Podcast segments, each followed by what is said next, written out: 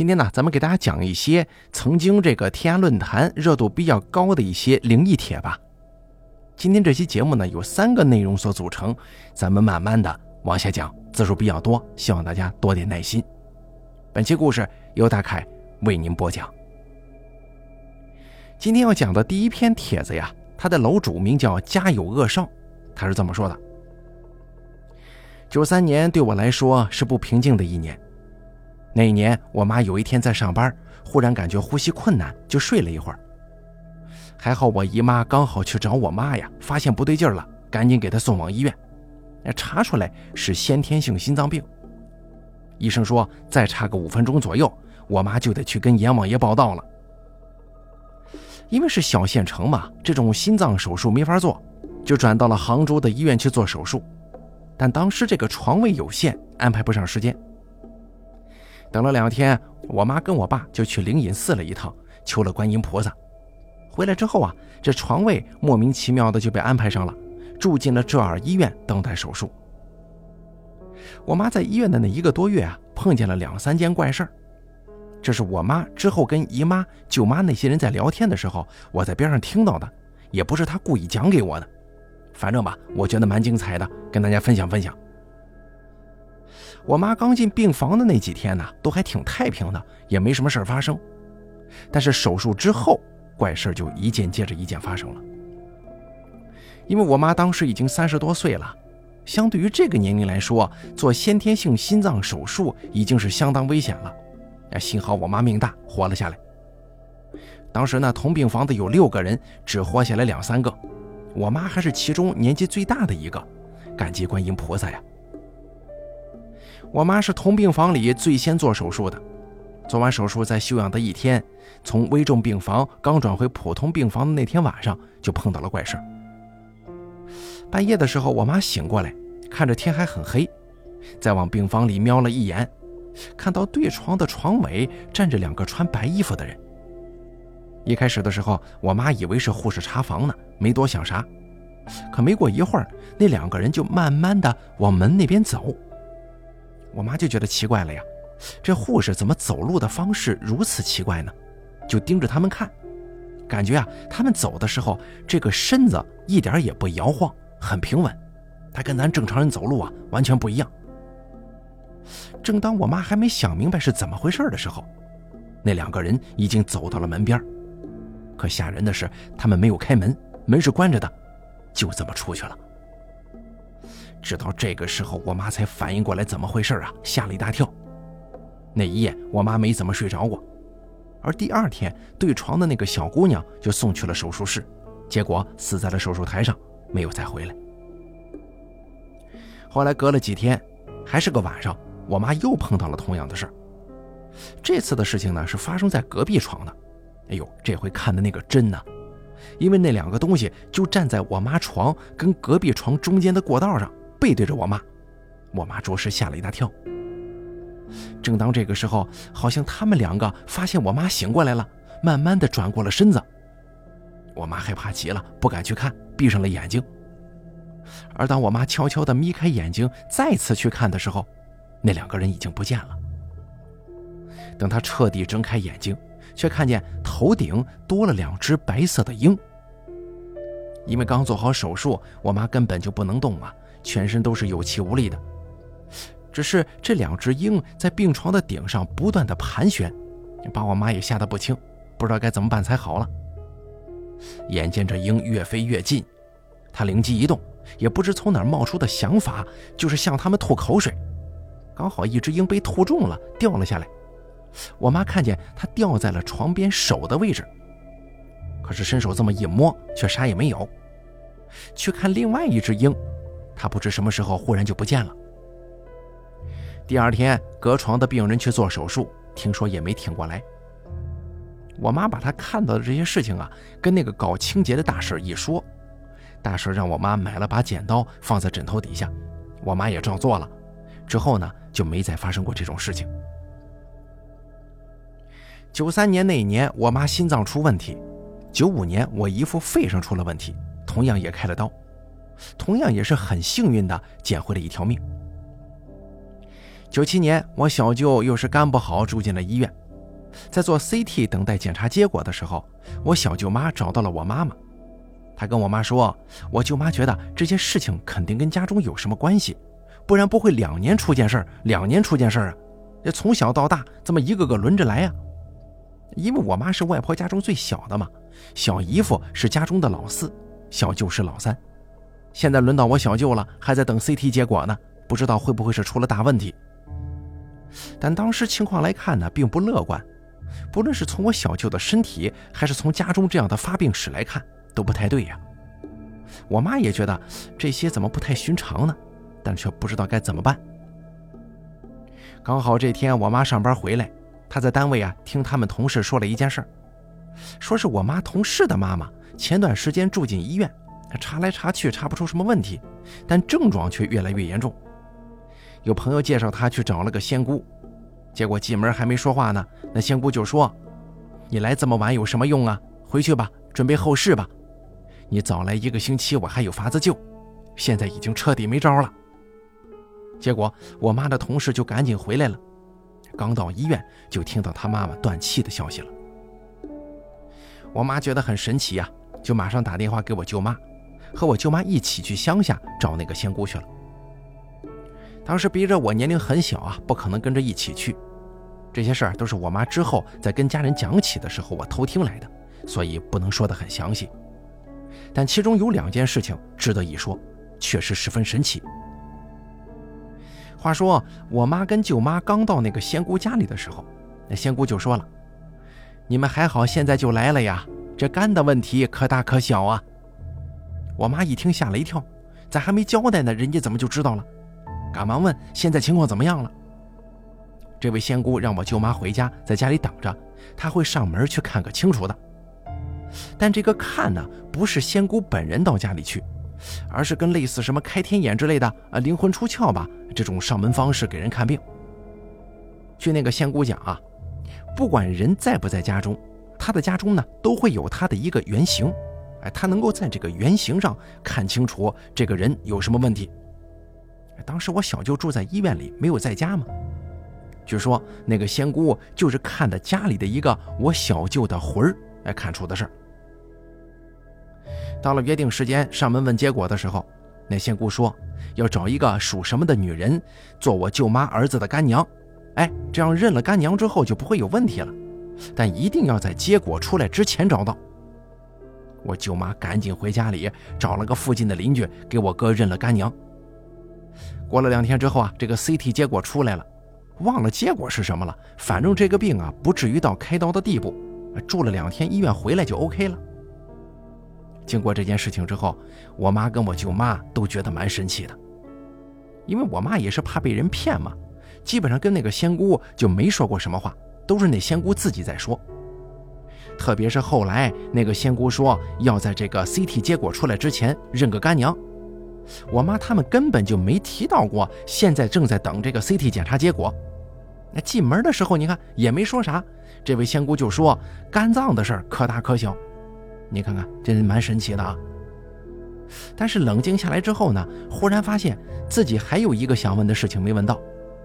虽然小舅没事了，但是这两年呢，从小到大轮着生病这个事儿，不知是咋个情况啊？赶紧去找那仙姑去。但是这位仙姑却说，她只会看病，但其他东西啊，她看的不一定准，让我妈去找其他人吧。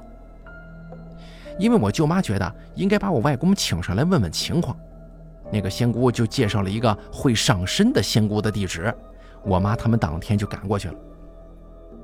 一进门之后，仙姑二号啊，咱给他起个名吧，就叫仙姑二号，就问了我外公的八字。印象当中啊，我妈记得是某某年二月十一。这仙姑啊，查来查去查了半天，跟我妈说没查到有这个人，让我妈再去问问看看是不是记错了。我妈就问了我外婆，我外婆说这个身份证上登记的日子是二月十一，但实际上是二月七日。当时做身份证的时候啊，不知怎么回事就把这个日期给标错了。当我妈妈第二次找到这个仙姑二号的时候，刚进门那个仙姑就说她翻遍了生死录。十一号确实没这个人，她就在十一号周围这几天翻着看了看，在七号这一天找到这个人了，问我妈是不是他的生辰是七号啊？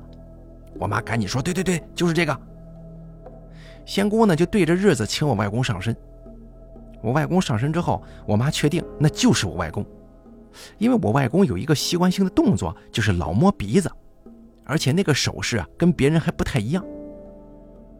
后来我妈问了这个家里的事情，具体外公做了啥解释我是不知道，只知道之后家里的这个老生病生大病的这个怪事啊，就到我小舅这边止住了。另外记得的是，我妈之后跟我讲。外公在我们这边很灵的一个严中寺的菩萨像边上做了一个护法之类的工作，还算不错呢。这个应该是属于在那边混的还不错的吧。好了，这第一个楼主的这个分享呢，咱们给大家说完了。咱们接着讲下一个楼主的故事，他的名字叫做珠峰之上。他是这么说的：笔者我呢住在六楼，这件事情发生在我投稿的上上周的某一天。我下班之后啊，一个人在家中待着呢，忽然听到门外有猫叫。打开门的一刹那，有一只猫冲了进来，钻到了沙发下头。这个猫很大啊，全身除了头上有一块黑色之外，其他的全是白色。我关上门向它走去，它猛地向我一冲。虽然我一向不怕猫狗，但还是吓得情不自禁的一闪呢，它就冲到了门口了。然后他发现门关上了，就掉头往右转，向房间里冲。里面是两个卧室和卫生间，卫生间的门是关着的，因为我略知一些风水，这卫生间的门和卧室门正对，这个是比较凶的。我没法改变房子的结构，只能随时保持卫生间的门属于关闭状态。我没看见那只猫进了哪个房间，我先去把大门打开，然后开始找它，意思是把它赶走啊。两个房间的主要家具都是一张床和一个衣柜，能藏的地方不多。但是我把床下和衣柜都找了个遍了，愣是没找到那只猫。我猜啊，可能是我在某一个房间找的时候，它已经从另一个房间出来，并且顺着大门溜了。由于我并没有亲眼看到那只猫离开呀，心里总觉得怪怪的，也曾经反反复复又找过几次，但是毫无收获。我以前养过猫。知道猫比较爱叫，也爱动爱玩，而我这房子只有七十平方，如果它还在，那一定能碰上。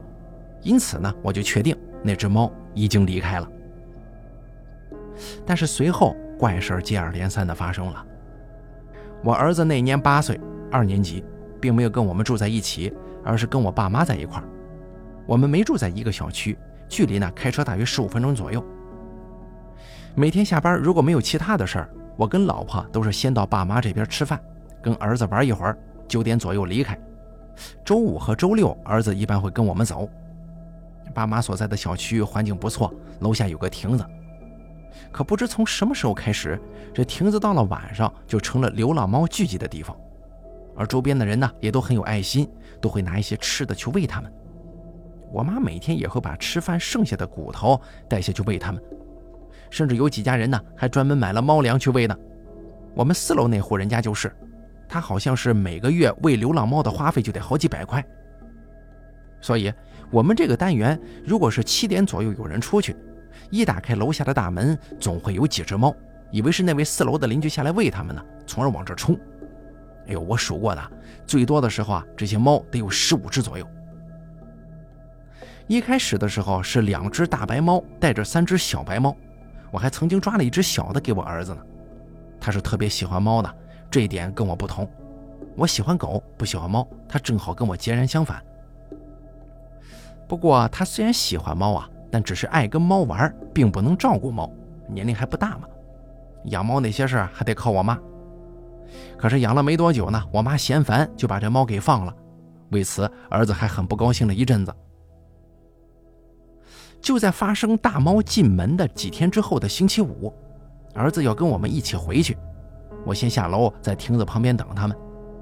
这个时候九点多钟了，猫已经吃完饭之后散开了。忽然之间，角落传来几声猫叫。走过去一看，哎呦，好小的一只猫啊，可能是刚生下来没几天那种，特别可爱。我就把它给抱了起来。这个时候，老婆跟儿子下来了，我妈也下来散步。儿子见我拿着小猫，特别高兴，而我妈呢，很不高兴的让我赶紧给它放了。老婆也要我把猫放掉，因为她一向是害怕猫和狗的。虽然我心中已经起了养的念头，但是一想到最终还是得我妈来伺候它，就打消了这个念头了。可是我把这猫放下之后啊，它却跟着我跑。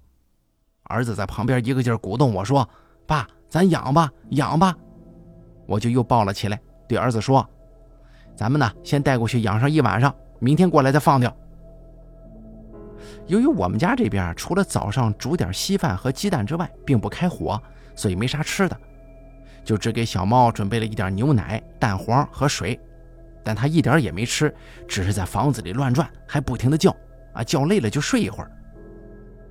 儿子在睡觉之前把这只小猫拿到了他的房间，他睡着之后，我进去看了一下，那个小猫啊，就趴在他床头的书桌上睡着了。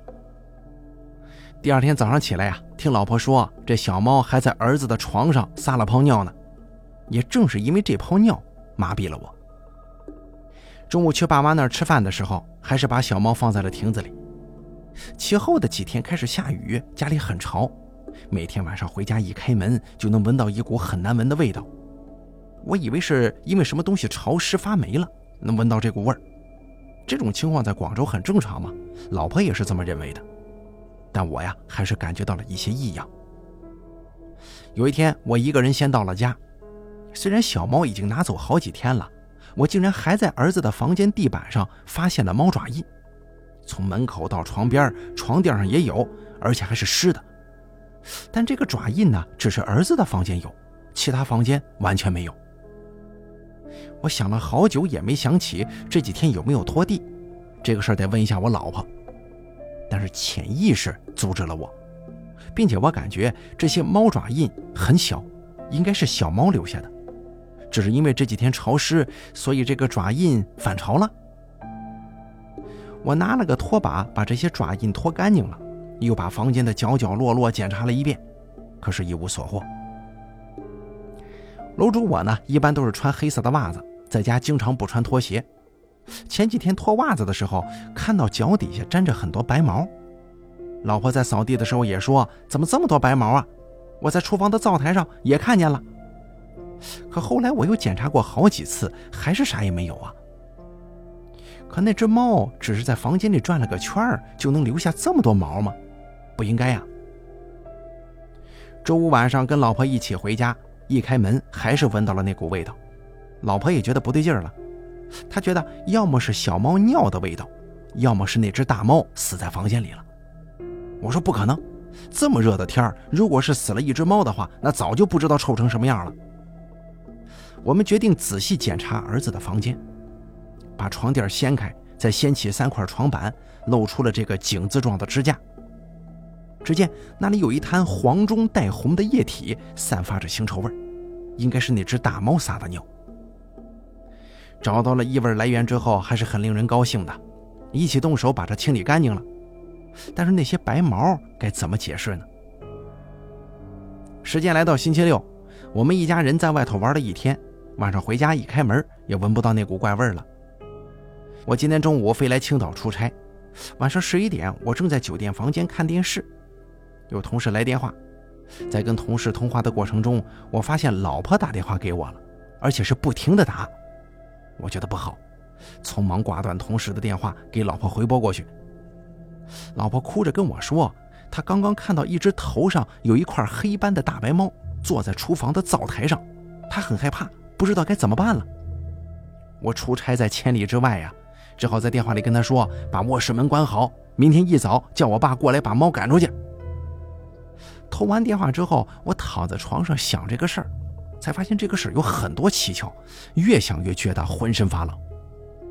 这只猫如果这两个星期一直在房间里头，那么它藏在哪儿啊？我仔细检查整个屋子，不会少于十次。再说了，一只猫会有跟我们玩躲猫猫的心思吗？两个星期的晚上怎么会一点动静都没有啊？我每天可都是要到一点钟左右才睡觉的。更不可思议的是，这两个星期他吃什么呀？越想越觉得不寒而栗，睡不着，胡乱写下这些东西打发一下时间，希望一早我爸能过去，赶快把他找到，给他赶走。可是故事写到这儿，我想起了一件去年的事儿。那天晚上陪客人吃饭，喝了点酒，开车回的家。当然了，这个酒后不开车，大家要记住啊。快下天河东隧道的时候，忽然发现一只猫横穿马路过来了。它扭头看着我，两只眼睛在灯光的照射之下散发着绿光。我车速太快呀，不敢转向，只能刹车。但是离得太近了，我明显的感觉到一侧的前后轮都颠簸了一下。可能是因为天黑呀，从后视镜中什么也没看到。这个事儿我只告诉了我老婆，但是现在想来。那只猫好像也是一身白，头上有块黑斑呢。好，这篇帖子呢就给大家分享完了。接下来还有一个，楼主叫做大佬的落寞。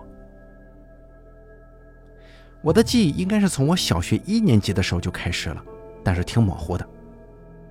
那个时候，父母在集镇上做小生意，家里种有田，还养的有猪，算是我们那儿条件比较好的家庭了。记忆当中，父母总是忙忙碌碌的，热场上街做生意，冷场回家种田。我们那里以前是个集镇，边上的乡镇都到我们这里赶场，啊，不是每天都有场赶啊。赶集那天呢叫热场，那个时候周边农村都来街上买卖点东西。而这个冷场的时候啊，街上就没有摆摊做生意的了。我记得那个时候是一天冷场，一天热场。热场上是街上挤死人，比较繁华。父母一天忙着养家糊口，也没时间管我们。我们那个时候就满山遍野的到处跑，回家晚了就挨打，挨完了继续。那个时候最常听到的就是父母站在家门口，大声的喊：“某某某，你这个死脑壳的，死哪去了？赶快回来吃饭！再不回来，老子捉住你打死你！”街是很小的。一般在家门口一喊，整条街都能听见。我小时候有几个非常要好的玩伴，小马、宝刚是我从小一直玩到大的兄弟。他们现在虽说结婚生子了，但是我一回老家还是住在他们家里头，兄弟情谊一直没变。我跟宝刚家住隔壁，我们屋后面有条河，河对面就是一座大丘陵。为什么叫大丘陵呢？因为那里看起来像座大山。但是山势很平缓，山上的树也被砍光了，只有在向阳面种了一层层旱田。上山除了天之外就是坟墓了，我们镇上大多数人家的祖坟都在那儿。我们那个时候活动最为频繁的一带也是这里，常常到河里洗澡、抓鱼，还有去玉米林里打仗。宝刚比我大两岁，在我们街上他是孩子王，是我们的头。这不仅仅是因为他年纪大。最主要是他打架厉害呀，一个人可以把我跟小马两个放倒。他胆子也最大，除了怕他老爸之外呀，向来是天不怕地不怕。故事就从宝刚开始说起吧。我们那天在河里洗完澡了，到河边山坡上打仗。我、小马、宝刚当红军，刘大头、马强、矮子当日本鬼子，我们攻打他们。他们的阵地在山头那片空地上。我们从河里这么攻上去，虽然每次都是我们赢啊，但我们那个时候没什么可玩的，总是可以玩一整天。也就是那天过后，宝刚得了一场大病，现在听他父母说，那会儿差点要了他的命啊。第二天，宝刚没去上学，我们到他家去找他的时候，宝刚妈妈说他感冒了，在发烧，我们也没放在心上。可是他这病啊，一病就是好几天。那个时候很羡慕他可以不去上课，每天看到他被他爸爸从卫生院里背来背去，啊，我们照样玩我们的，也没怎么在意他，以为他过几天好了就会来找我们。后来在吃饭的时候，听我父母说话，说起了宝刚，说什么这孩子不知得了啥病，高烧不退，乡里医生看不好，准备到城里去。那个时候看病看不起呀，宝刚他爸到我家里来借钱。我妈不情不愿地借给他一百，那个时候一头猪才卖一百多点但是后来呀，宝刚还是没有去城里。那是准备送宝刚去城里的前一天晚上七点来钟，宝刚家里传来凄凉的哭声，大家赶快跑过去看呢。我们小孩子挤在最外头，也不知道是发生什么事儿，只看到宝刚睡在床上一动不动，他妈在边上嚎啕大哭，他爸一声不吭地站在一旁。我妈在边上看的也是红着眼睛，她跟边上的李奶奶正在安慰宝刚妈。看到我们几个小孩子进来了，就示意让我爸把我们几个小孩子给赶出去。这个时候，我们似乎知道了些什么。小马当时就问我：“哎，宝刚是不是死了？”你别瞎说，他还没老呢，怎么会死啊？人老了才会死呢。我妈说他得病死了。小伙伴们都围在村口的草垛上，大家一言不发，第一次感觉到那么悲凉。晚上睡不着觉啊，听到爸妈他们说话，真的造孽呀！孩子养这么大不容易，说没就没了。这都是命啊，上辈子注定的，只有这么大的福分。哎，你明天帮他家去把那几头猪喂一下，我看这几天呢，他爸也没心情做事了。第二天上课的时候，老师对我们说：“宝刚来不了了，他死了。”大家一听，这教室里哭成了一片。因为宝刚人缘好，在班上又是班长，大家对他的离去伤心不已。第一次一上午，大家都不打闹了，还沉浸在这种悲伤的气氛当中。死亡就是这样，十岁的小娃娃也能感觉到其中的无奈和凄凉。当然了，宝刚其实没死的。如果死了的话，故事还怎么讲啊？不过这个可是后话。下午第二节课，我看到宝刚爸妈和我爸妈，还有小马的爸妈在教室外面。老师进来，把我和小马喊出去了。宝刚爸妈一看到我们，就着急地问：“宝刚发烧哪天？你们去哪玩了？”我愣了一下：“你这娃，就是你们最后一次去玩的那个地方。上个星期天一回来，宝刚就得病了，啊，知不知道？”好好想想，你们白天跑到哪里去野了？我妈一问，我就想起来了。小马说：“就是杨家坡呀，我们在杨家坡山上打仗去了。你们几个娃娃胆子可真够大的，那里到处都是坟包子。刘师傅猜的没错，肯定是他们搞了什么事儿。”我想起来了，那天我们打仗的时候啊，看到了一座新坟，坟前摆着水果、鸡蛋还有肉等贡品。当时宝刚还问我们：“喂，你们饿了没有啊？敢不敢逮点儿？”我们胆子本来就都不小，以前经常在杨家坡上玩的时候爬别人家的坟，但是从来没有胆大到吃别人家贡品啊。那父母也教育过，这东西不能吃。小马当时对宝刚说：“我不吃，这是死人吃的，小心鬼来找你。”哼，你胆子可真小。然后宝刚拿起一个梨子递给了我。我我不敢吃，我妈知道了得打死我。就这样，宝刚把坟头上的梨吃了几口，还把鸡蛋吃了一个，吃了一口还说不好吃，给扔了。我把这件事情啊一五一十的就告诉给了大人们。宝刚妈一听之后啊，满脸的着急，走，先到杨家坡上去。二顺呢，你去喊一下刘师傅。而我们呢，把刘大头等等那几天一起玩的几个朋友也喊到了一起。等我们到杨家坡的时候，我们看到刘师傅跟几个大人已经到了，他们正围着那座新坟一言不发呢。那个刘道士就问：“是不是这儿啊？”“是啊，是啊，就是这儿。那天就是宝刚吃的前面摆的东西。”小马说话都有些发抖了。这几个娃娃胆子也是真的大呀！这是毛老二媳妇的坟，两口子吵架，女的一着急喝农药死了，才四十来岁呢。刘师傅顿了一下，前几天毛老二找我，说他天天梦到他女人在床头盯着他，娃娃也天天哭，狗一到晚上也喊个不停。按道理来说，怨气我都已经帮他压住了的，我还纳闷为什么这么凶，原来是你们这几个娃娃给搞的。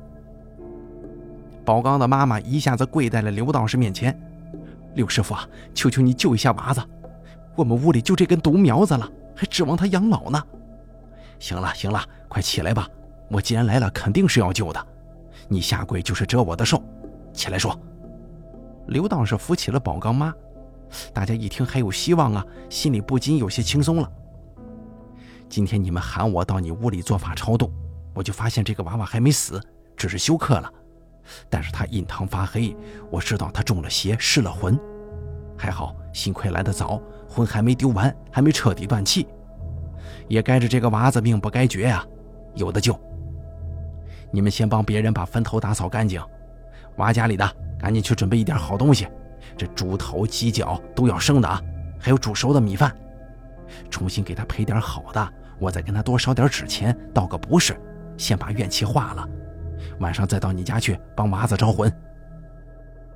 做完这一切之后啊，晚上刘道士在宝刚家门口摆了两个招魂幡，把宝刚的衣物玩具放在床头。他朝杨家坡的方向烧了一大堆纸，穿着道士衣服，在门口念念有词的哼了个把小时得有。后来听我妈说，当天晚上宝刚就醒了，醒来第一件事就是吐，吐了一大堆，抽死个人。后来我们问宝刚这件事儿，宝刚说不记得了，只记得有个娘娘喊他到坡上去玩，还给了他很多好吃的，他就跟这女的到坡上去玩了。而这个婆娘她家呢，就住在杨家坡上。从那以后，无论如何，我们的父母都不再允许我们去杨家坡上玩了。我们也规矩了一段时间，但是后来人一多呀，还是照样跑上去玩。不过再也没有谁敢去整别人的坟了，更别提吃贡品了。好了，咱们本期奇闻奇事就给大家讲到这儿了，感谢您的收听，咱们下期节目不见不散。